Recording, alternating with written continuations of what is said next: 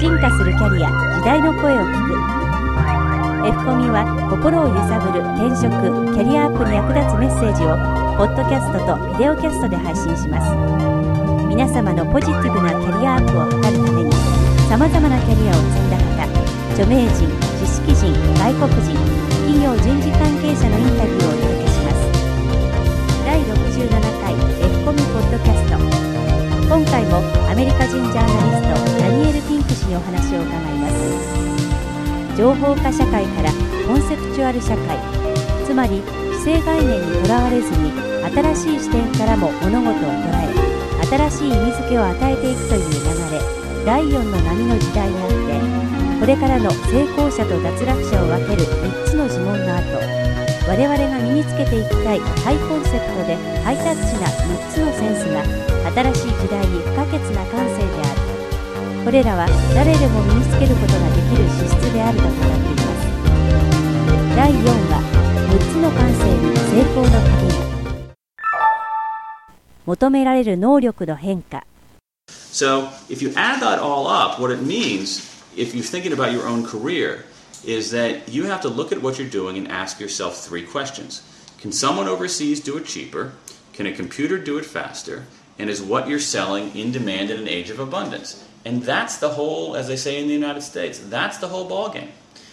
If someone overseas can do it cheaper, they will. If a computer can do it faster, it will. And if you're not if you're selling only utility and no significance, no one is going to buy your stuff.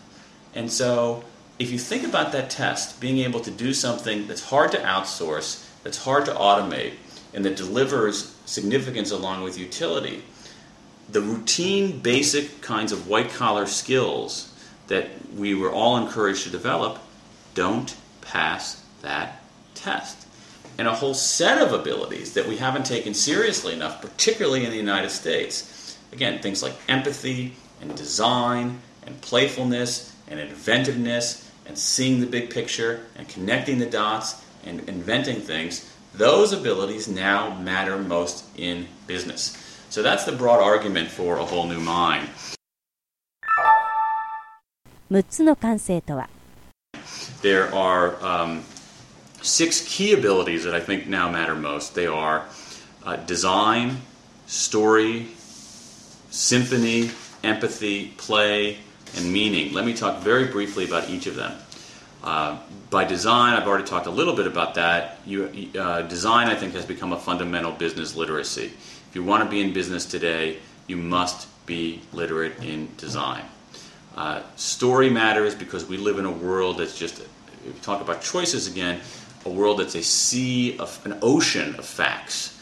Uh, facts are everywhere, they're easy to get. So what matters more is not finding facts, but putting them in context and delivering them with emotional impact. That's what a story does. You see story moving into marketing, you see story moving into leadership, you see story moving into knowledge management. Um, it becomes much more important in this kind of world. Symphony is the ability to see the big picture, connect the dots, combine two different things into something the world didn't know it was missing. Um, a very, very important skill. Uh, the fourth one is not just logic, but also empathy. Uh, by empathy, I mean the ability to stand in someone's shoes, feel with their heart, see with their eyes. Uh, it's fundamentally human ability, but again, it's hard to outsource, hard to automate. That's why it matters. And so you see empathy moving into sales, into certain kinds of leadership, uh, into a huge number of healthcare professions.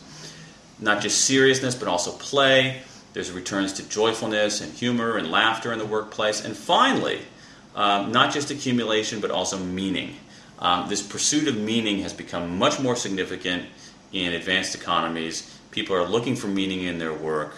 Um, and so companies that provide a sense of meaning and purpose and significance end up recruiting more talented people. Now, let me say a couple of last words about these, these six abilities. There's some people who say, well, I'm no good at design. I'll never be able to learn that. You know, these are all things that people, you're either born with it or you're not. That's wrong. That's absolutely wrong. These abilities are things, are fundamentally human abilities. We all have these abilities. I think what's happened is that in the information age, the, the left brain age, these abilities have never been called out of hiding. Uh, and so they're like muscles we haven't used, so they've atrophied. But if people work them back into shape, they'll realize that they have those, those muscles and can develop a lot of these, these abilities. And that's why um, in the book, uh, High Concept, uh, we have uh, you know, something like 70 or 80 tools and tips and exercises to help people get better at this. Because um, the goal of the book was to try to show people, make an argument about how the workforce is changing, but also give people a sense of hope and some actionable tools they can use to get better at that. So um, that's Whole New Mind. 次回は株式会社リンクメディア代表取締役社長テリー・ロイド氏1回目の配信を行います F コミュに2度にわたりゲスト出演いただいているダニエル・ピンク氏新刊「ジ・アドベンチャーズ・オブ・ジョニー文庫」が全米の書店で発売されましたザ・ウォール・ストリート・ジャーナルや全米各局のメディアから世界初の漫画のキャリア本として注目を浴びていますキャリアに悩む若者がハイコンセプトの中の6つの感性によって悩みを解決していきます。詳しくは F コミのトップページのニュースをご覧ください。F コミでは今後も著名人知識人外国人のキャリアに関するインタビューを配信し心を揺さぶる転職キャリアアップに役立つメッセージをお届けします。なお同じ番組を映像付きのビデオキャストでも配信しています。アルファベットの F とカタカナのコミで検索しぜひサイトにアクセスしてください。サイトアドレスは http コロンスラッシュスラッシュキャリア -finders.net オープニングエンディングの音源素材は音の葉っぱ様よりご提供いただいております。